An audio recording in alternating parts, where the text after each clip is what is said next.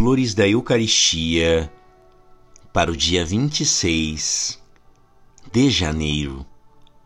A presença de Jesus na Eucaristia, além de ser a vida do culto exterior, oferece-nos ocasião de lhe dar esmolas.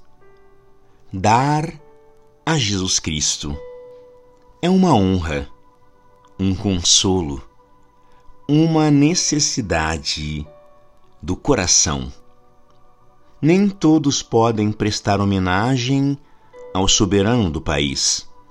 Somente algumas pessoas privilegiadas.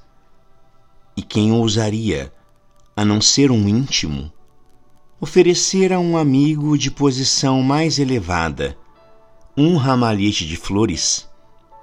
Jesus, entretanto, se bem que é verdadeiro Rei e Criador de todos os reis, foge à etiqueta dos soberanos da terra e permite que lhe prestemos continuamente as nossas homenagens. Que honra!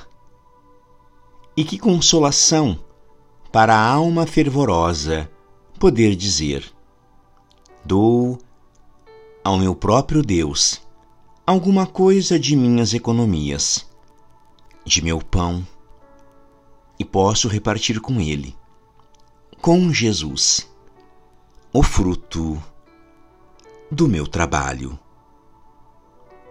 Graças e louvores sejam dadas a todo momento ao Santíssimo e Diviníssimo Sacramento. O Senhor esteja convosco ele está no meio de nós.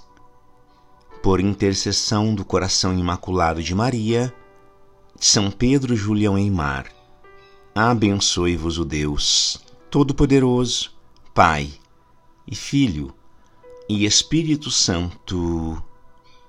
Amém.